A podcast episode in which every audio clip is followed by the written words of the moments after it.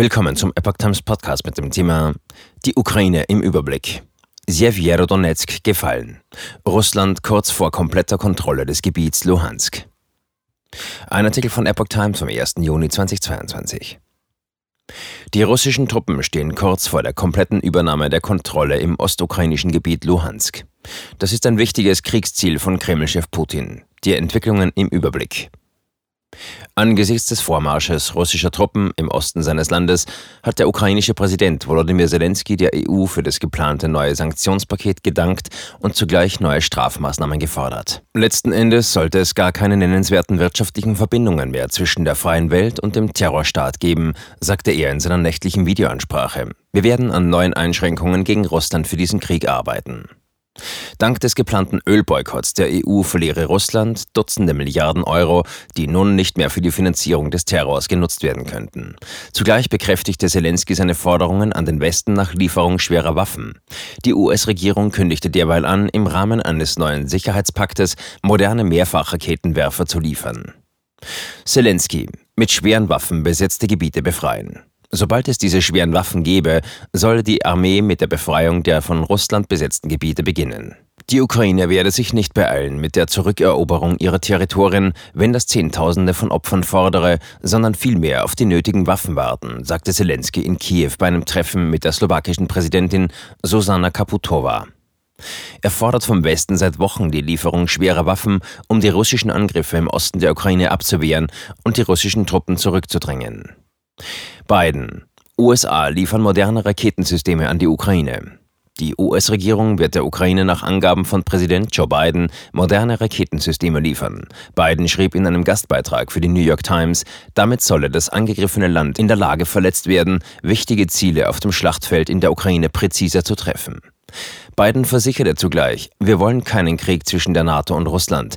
Die USA versuchten auch nicht, den russischen Präsidenten Wladimir Putin zu stürzen. Aus dem Weißen Haus hieß es am Dienstagabend, die Ukraine habe zugesichert, mit dem in den USA hergestellten Artilleriesystem HIMARS keine Ziele auf russischem Territorium anzugreifen. Das System sei Teil eines Pakts im Wert von 700 Millionen Dollar, das daneben unter anderem Geschosse, Radarsysteme, Panzerabwehrwaffen vom Typ Javelin, Hubschrauber, Fahrzeuge und Ersatzteile beinhalte. Ein hochrangiger US-Regierungsvertreter sagte, die USA würden mit dem HIMARS-System Geschosse liefern, die nur eine Reichweite Reichweite von rund 80 Kilometern hätten. Biden unterstrich, derzeit gebe es keine Anzeichen dafür, dass Russland die Absicht habe, in der Ukraine Atomwaffen einzusetzen. Die gelegentliche Rhetorik Russlands, mit dem nuklearen Säbel zu rasseln, sei an sich aber schon gefährlich und unverantwortlich. Schwere Gefechte in Sjewiero-Donetsk. In der ostukrainischen Region Luhansk stehen die russischen Truppen kurz davor, die letzte Bastion der ukrainischen Streitkräfte zu stürzen.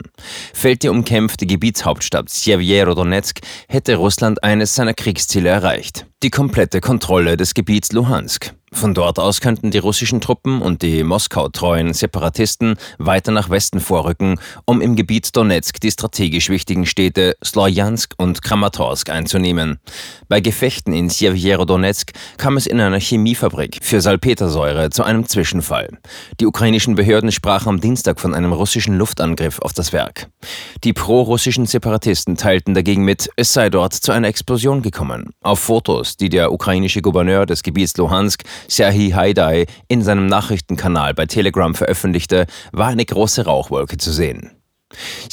Donetsk, das von ukrainischen Behörden kontrollierte Verwaltungszentrum im Gebiet Luhansk, ist seit Tagen umkämpft. Der Anführer der von Russlands Präsident Wladimir Putin als Staat anerkannten Volksrepublik Luhansk, Leonid Pasechnik, sagte, dass inzwischen zwei Drittel der Stadt unter Kontrolle pro-russischer Kräfte seien. Widerstand gegen russische Invasion dauert an. Der ukrainische Gouverneur Haidai sagte, der Großteil von Sjewiero-Donetsk sei inzwischen unter russischer Kontrolle. 90 Prozent der Stadt seien zerstört, im Herzen der Stadt werde aber weiter gekämpft. Moskau meldete derweil den Fund von 152 Leichen ukrainischer Kämpfer im Azov-Stahlwerk in Mariupol.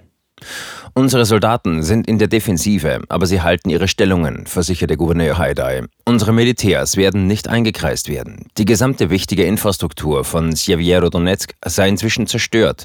Etwa 60 Prozent des Wohnraums wird nicht repariert werden können. Zivilisten, die noch in der Stadt festsitzen, könnten nicht mehr vor den Kämpfen fliehen. Es gibt jetzt keine Möglichkeit mehr, Sjewiero-Donetsk zu verlassen. Die Kämpfe seien zu heftig, um Evakuierungsaktionen zuzulassen.